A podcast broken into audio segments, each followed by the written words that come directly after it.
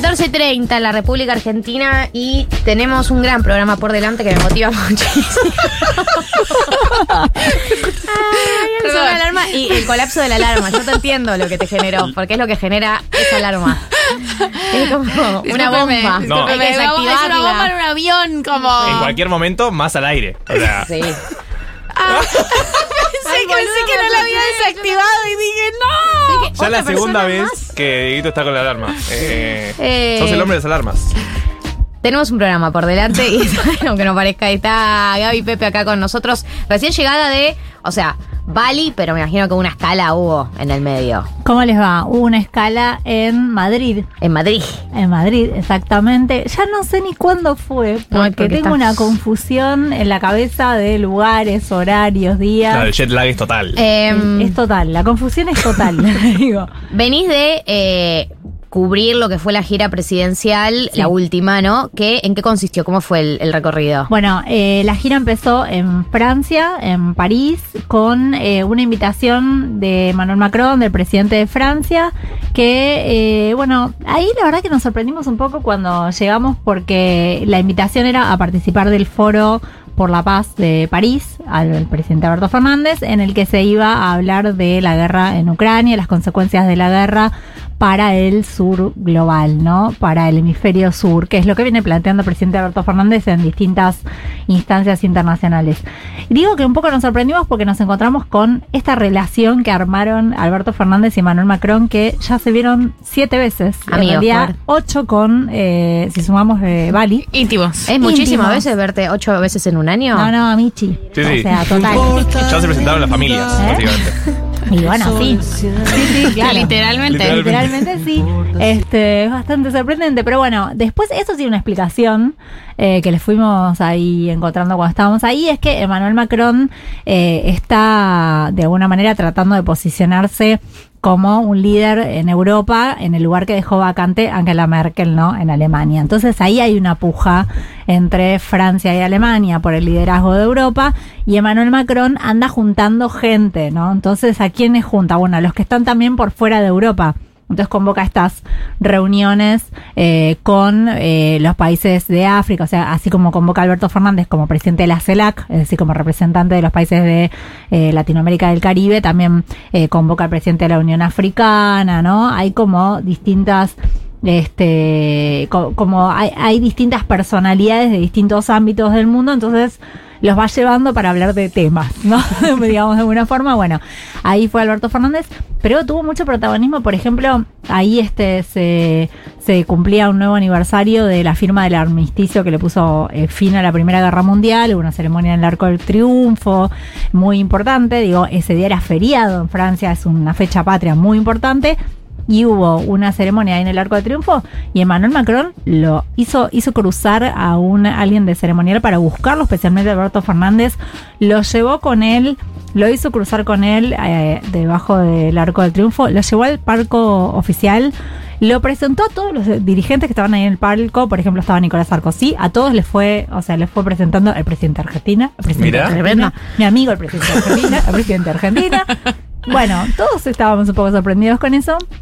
Y el otro punto eh, importante, digo, más allá de esta conversación sobre la guerra en Ucrania, lo otro importante que sucedió es esta mesa que se armó por eh, la crisis política de Venezuela, ¿no? En la que también Alberto Fernández tiene bastante injerencia, que la convoca Emmanuel Macron ahí en Francia, que en realidad eran negociaciones que habían comenzado en México el año pasado y que se suspendieron. Eh, bueno, finalmente convoca a Macron en, en París para que empiecen a, a- bueno, para que las retomen ahí en París y ahí participa eh, la primera ministra de Noruega, la canciller de Noruega eh, y el presidente de Colombia, Gustavo Petro y Alberto Fernández. Así Mi que- país. Nice. Ahí está. Te queremos, Petro. Exactamente. Bueno, ahí estuvo y me parece que fue muy muy importante y obviamente participan las dos partes, ¿no? Este el representante de gobierno Nicolás Maduro, estaba el presidente de la Asamblea Nacional y un representante de la oposición. Siento que Alberto Fernández en el uno de los por ahí pocos ámbitos en donde salió bien parado en general fueron de sus giras, como que ha tenido buenas giras internacionales. Totalmente. Tiene una agenda internacional muy interesante. Yo creo que es algo de los tal vez este uno de los puntos más salientes de, de- de su gobierno y bueno, que lamentablemente queda como muy opacado por este la, la crisis política interna y obviamente por la crisis económica también, ¿no? Es como que es difícil explicarle a la población, che, mirá qué bueno que está la agenda internacional cuando tenés un 100% de inflación Sí, sí, no, eh, anual, ¿no? La gente te dice, mira, la verdad que es muy lindo que seas amigo de Macron, pero a mí solucioname que me bajen los precios del supermercado. Entonces, es, eso es lo que hace que sea difícil, o sea, no, no es algo que nadie puede ver como algo cercano, ¿no? Digamos que vayas al arco de triunfo con Macron. Cuando uno está ahí en la gira, por ahí es verdad que lo ves de otra manera, toma como una dimensión más interesante, sobre todo por los temas que se discuten, que son los temas que está discutiendo, que están discutiendo los líderes del mundo. Eh, pero entiendo que en lo, en lo doméstico es difícil verlo. Después claro, de, sí, sí, sí. Sí, bueno, nos pasa. También porque pienso, ¿no? Algunas giras por ahí están marcadas por algo del orden de más de los acuerdos eh, políticos, o vos hablabas, ¿no? De al- algunas cosas de alianzas. Y por ahí estamos más acostumbrados a que eh, la gira venga con alguna noticia del orden de lo económico, ¿no? Exacto. Tipo, viene una inversión de tal, como, bueno, las giras de Sergio Massa por ahí están más caracterizadas por eso. Sí, pero bueno, ahora eh, pasamos digo, a la segunda parte del viaje que fue Bali, que es este El G20. donde se celebró el G20, exactamente, y eh, de ahí no Eh, se trajeron dos noticias muy importantes en lo económico. Eh, ustedes, bueno, eh, lamentablemente quedó muy tenida la, la segunda parte ahí en Bali por justamente la descompensación que sufrió el presidente, que fue algo bastante complicado y Sí. que generó mucho susto, la verdad, en la comitiva oficial, porque Sí, fue, sí. se descompensó. Sí. O sea, Sí, sí, sí. El presidente estaba hablando con, o sea, había llegado al G20. Hay, hay que tomar un poco el contexto, ¿no? Mm. Eh, fueron muchas horas de viaje, 16 horas de viaje de Francia a Bali. Eh, en Bali hace más o menos, eh, esa mañana hacía 30 grados, 80% humedad. El Claro. clima es muy agobiante, es muy pesado. Y eh, bueno, la verdad que todo, todos nos sentíamos mal, digamos, los que habíamos estado ahí. Bueno, el presidente esa noche no durmió, no, no, había- no había conseguido dormir, eh, tenías el sueño cambiado. De hecho, a nosotros, los enviados eh, de los medios, nos pasó que nos despertamos, nos acostamos a las once y media, 12 de la noche, y nos despertamos a las 3 de la mañana. Yo Claro. me desperté a 3 y media de la mañana, nunca más me pude dormir. Mm. Claro. Y ahí empezamos a chatear con todos. Yo ya estoy despierto, yo, yo- yo también, yo también a las 4 de la mañana, No. ¿viste? Una cosa que, bueno, el, sueño muy cambiado. Y eh, sumado a eso, obviamente que el presidente tenía este de base, ¿no? Esta, esta cuestión de la gastritis eh, bastante complicada. Y, y bueno, tuvo eh, llegó a la cumbre del G20, se saludó con el presidente de Indonesia, ingresó sin problemas, empezó a hablar con eh, algunos, estaba Cristalina Georgieva, estaba el canciller de Rusia, bueno, eh, conversó con algunos que estaban ahí, con Antonio Guterres, el de este secretario general de Naciones Unidas, y en un momento que estaba hablando con Pedro Sánchez, el presidente de gobierno español, eh, siente como que eh, se, se desconecta de alguna forma. Pedro Sánchez le dice, ¿qué te pasó? Eh, ¿Te quedaste dormido?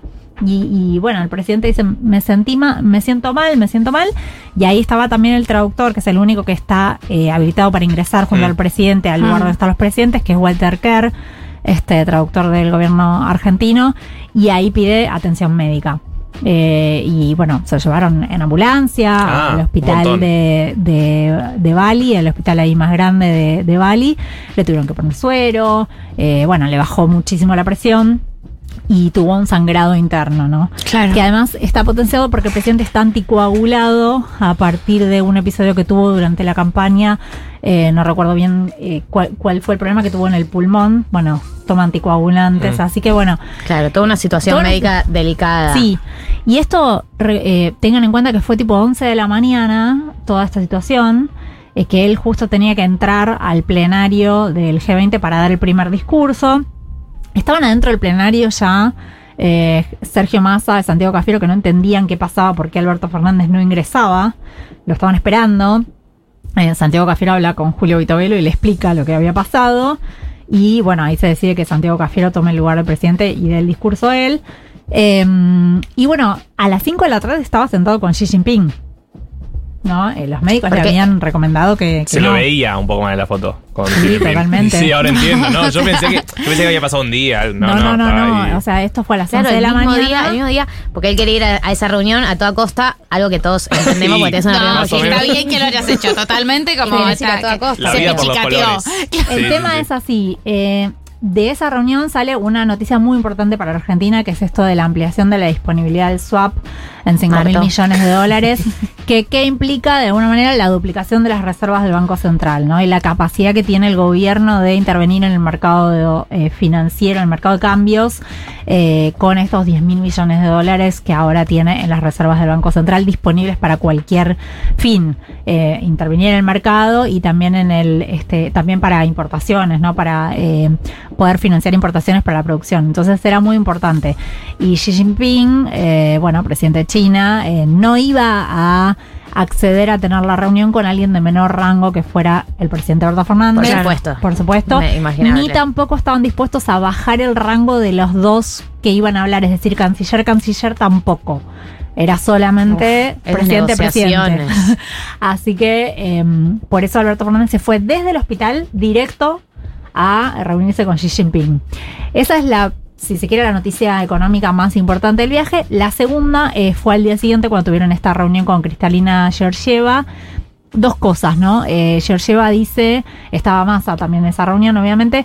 Eh, Georgieva lo que promete es que eh, a fin de año, en la reunión del board, del director del Fondo Monetario Internacional, se va a tratar el tema de los sobrecargos que paga Argentina.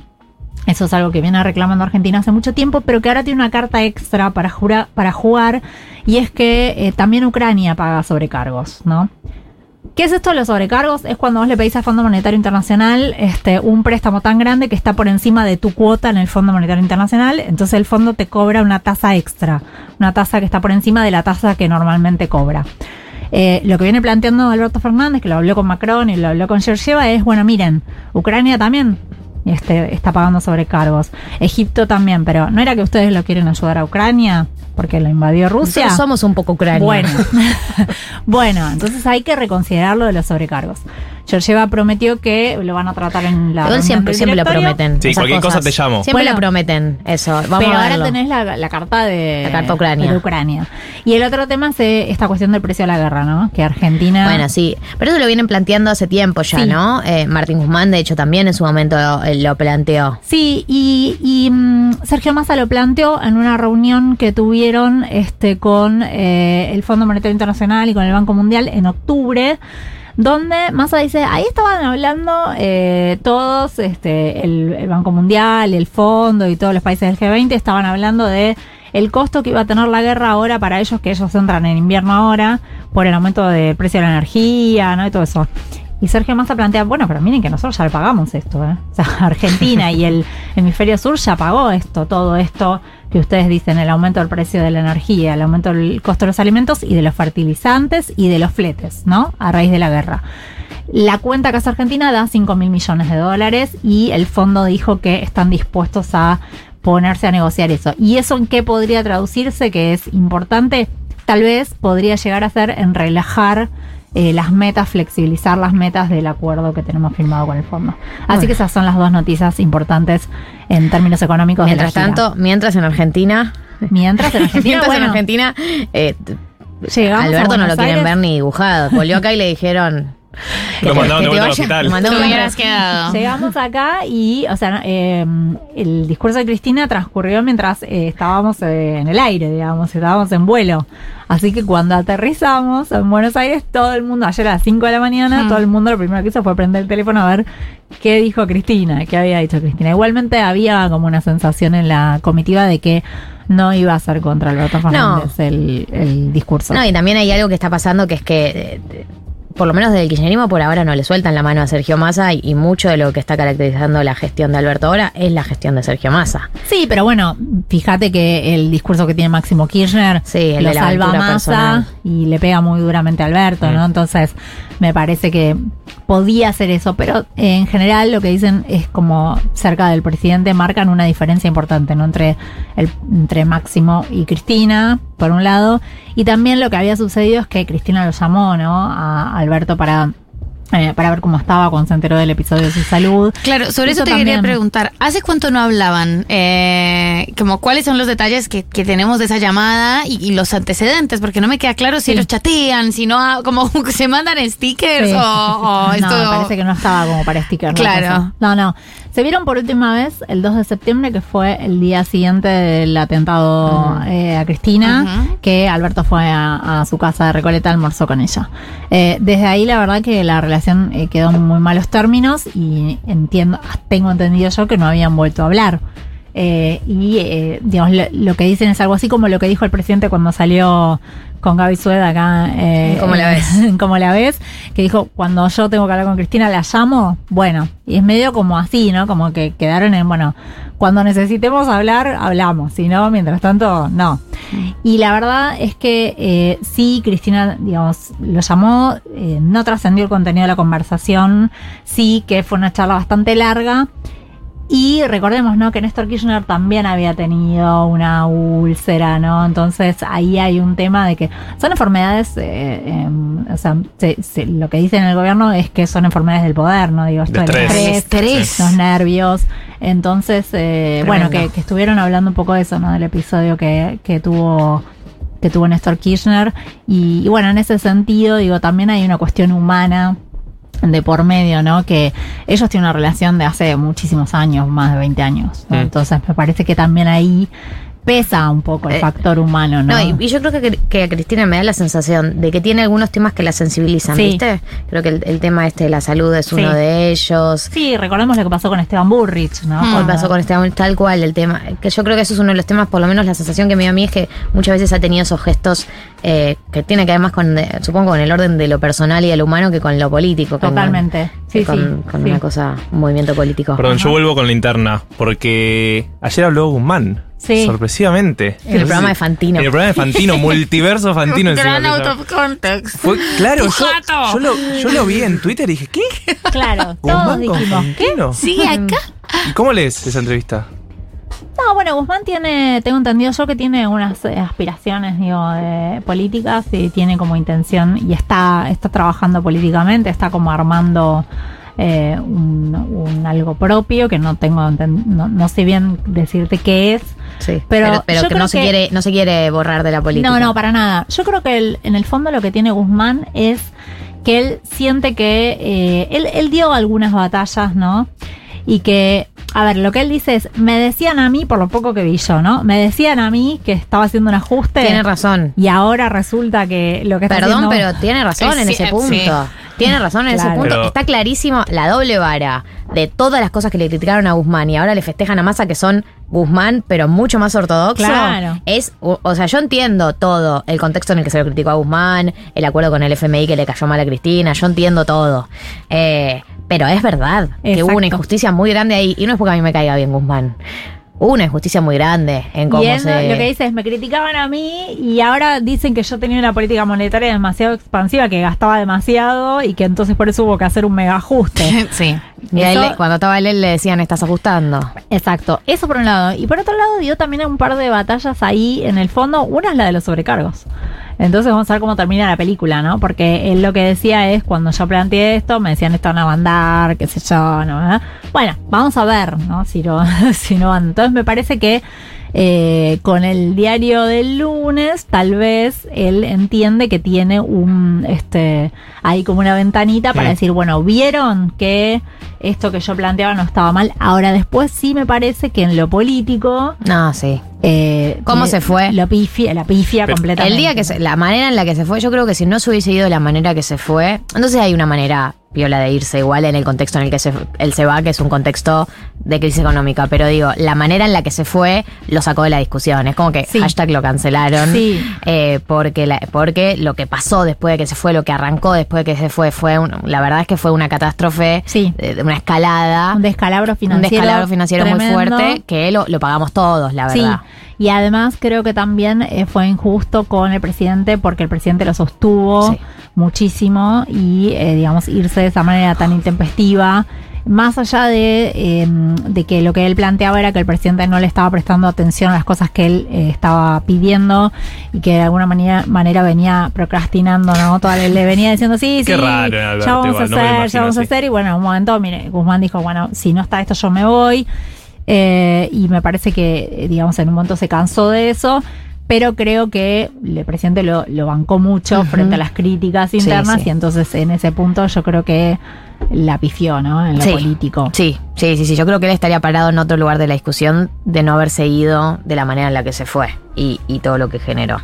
Eh, Gaby, gracias por venirte. Descansá, Gracias porque todavía estás con. to- Sí. Todo es muy reciente. Lo, Todo lo- muy todo lo que acaba de contar Gaby es muy reciente. Lo que vivió. Igual dormí 10 horas anoche, chicos, Eso porque estaba totalmente destruida. Ayer porque Eh, llegamos a las 5 de la mañana. Ayer llegaste a las 5 de la mañana. Estaba despierta desde antes porque me desperté antes en el avión. Me desperté Claro. tipo 3 de la Claro, mañana más claro. o menos. Totalmente desorientada. Y ayer tenía que escribir dos notas todavía, así que bueno. Al menos hace mucho calor y humedad. Eh, Eso es muy bueno. Al menos es el mismo clima de Bali, ¿sabes? Eh, Igual más, más tranqui, ¿eh? No, no, mucho más. muy pesado. Es muy pesado, sí, Oh. sí, es realmente Bueno, muy pesado. cancelo mis pasajes que tenía para Bali. No, Cancelados. no, no, o sea, No Comer, rezar y amar, mentira. Era una mentira.